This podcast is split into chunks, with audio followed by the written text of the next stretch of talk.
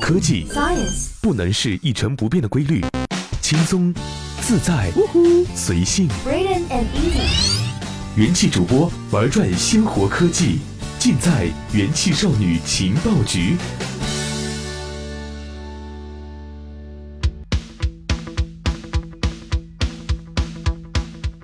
嗨，各位好，欢迎收听用智商捍卫节操，用情商坚守美貌的元气少女情报局，我是一木。在九月十一日，提供 Steam 观测数据的 Steam Spy 发布了一条推特，他说的是大逃杀里的中国玩家增长简直是疯了。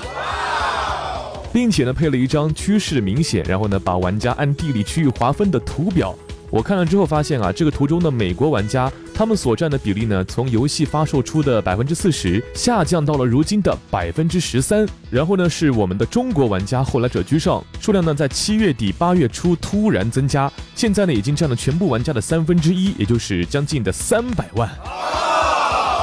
不过这个我们要注意的是啊，它不能说明美国玩家的下降，只能说明中国玩家的比例呢实在是突飞猛进啊。我们先来大致的讲一下《大逃杀》这款游戏的灵感呢，来自于日本的同名电影，玩法呢与电影中类似，就是呢把一百多个玩家空投到场地上，然后呢他们相互的厮杀，直到最后存活一个人。两手空空的玩家呢，不但要自己搜刮补品提防敌人，还有呢就是要随时注意不断变化的危险区域。在中国玩家涌入大逃杀之前呢，这款游戏呢就已经在全国获得了关注。作为一款今年三月份刚上线的一个抢先体验版游戏，它迅速占据了 Twitch 还有 YouTube 头条，成为各国主播的频道里面的唯一内容。发售半个月，销量突破百万，三个月的时候呢，卖出了四百万份，这个速度啊，远超当年的 Minecraft。七月和八月，Steam 同时在线玩家超过了 GAT 五和 DOTA 二。值得一提的是啊，Minecraft、GAT 五还有这个 DOTA 二是经久不衰的热门游戏，而且呢，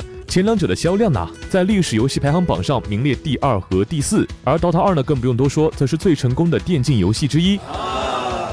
在八月底的科隆游戏展上，《大逃杀》在开发商 Bluehole 公布的游戏销量是八百万，然后两周后呢，这个数字啊冲到了一千万。这个天文数字啊，让《大逃杀》与2017年其他受欢迎的游戏相比呢，处在遥遥领先的地位。《大逃杀》的火爆啊，如今看来是一个必然事件，因为呢，在它之前的 DZ、HEZE 等模式类的游戏呢，已经对玩家形成了一个基本的知识普及。为什么这么说呢？因为啊，玩家呢对此类抛弃节操，并且呢以相互坑队友为己任的游戏呢，做好了一个心理准备了。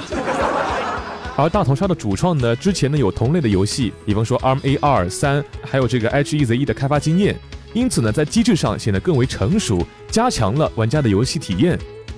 与现在流行的 MOBA 和电竞节奏且限制呢越来越多的团队射击项目来比呢，大逃杀的自由度相当高，玩法残酷，却在很多方面呢具备独特的幽默感。它的一切都有可能的随机性呢，缩小了高端玩家和新手的差距。也就是说，这款游戏体现了一点：新手玩家看上去很弱鸡，但是操作起来可能溜得飞起。老司机开车久了也会翻车呀。每一局游戏的节奏很快，从头来过也可以很容易。这些特点呢，让它具备了高度的娱乐性，成为了游戏主播所青睐的直播内容。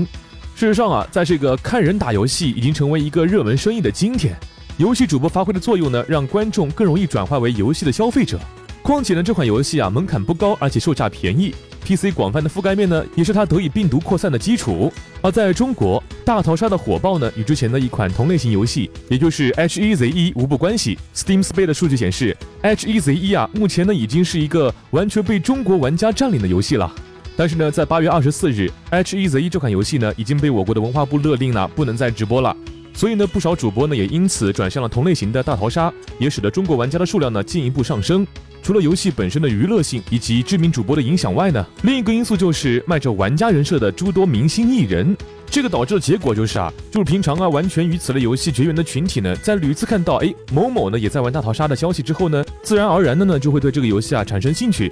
从某种意义上来说啊，当你身边的人呢都在讨论哎今晚怎么吃鸡，你很难避免不去加入啊。